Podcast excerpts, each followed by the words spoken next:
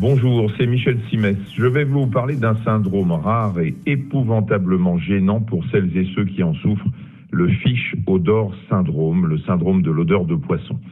Il vous est peut-être arrivé de pester contre un collègue de bureau ou votre voisine dans les transports en commun parce que vous trouviez qu'ils étaient un peu légers, question hygiène, et qu'ils sentaient tout simplement le poisson pourri. Eh bien, figurez-vous que vous ne devez pas exclure qu'ils n'y soient pour rien et que ça les enquiquine encore plus que vous. Bien sûr, il y a ceux qui sont fâchés avec leur savon ou qui font la grève de l'hygiène, mais il y a aussi des personnes malades. Elles souffrent du syndrome de l'odeur de poisson.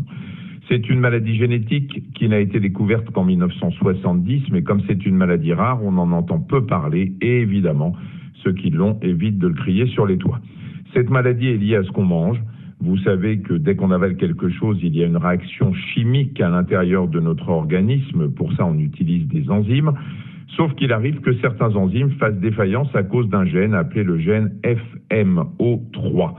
Du coup, le boulot n'est pas complètement fait et la mauvaise odeur qui provient de la dégradation de certains aliments s'installe dans l'organisme.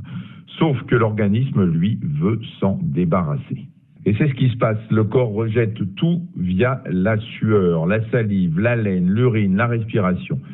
Malheureusement, il n'y a pas grand-chose à faire. Vous pouvez prendre 50 douches par jour, vider trois tubes de dentifrice à la minute ou dévaliser le rayon déodorant du supermarché.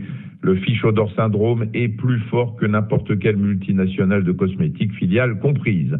Cela dit, vous avez bien noté que j'ai dit qu'on ne pouvait pas faire grand-chose, mais que je n'ai pas dit qu'on ne pouvait rien faire. L'une des clés, c'est de bannir certains produits de l'assiette. En tête des accusés, on a les œufs, les cacahuètes, les petits pois, des abats et bien évidemment le poisson.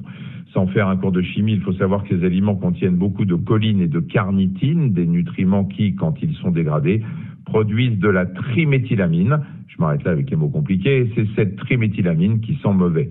À l'inverse, il y a des paramètres qui peuvent aggraver les choses, le fait d'être une femme. Il se passe que ce syndrome touche beaucoup plus de femmes que d'hommes. Les chercheurs n'excluent pas que la raison en soit hormonale. Ils suspectent la progestérone et l'estrogène d'aggraver les symptômes. Mais s'il y a plus de femmes concernées, c'est peut-être aussi parce que les femmes se font diagnostiquer un peu plus facilement que les hommes, du simple fait qu'elles sont plus attentives à leur odeur corporelle que les hommes.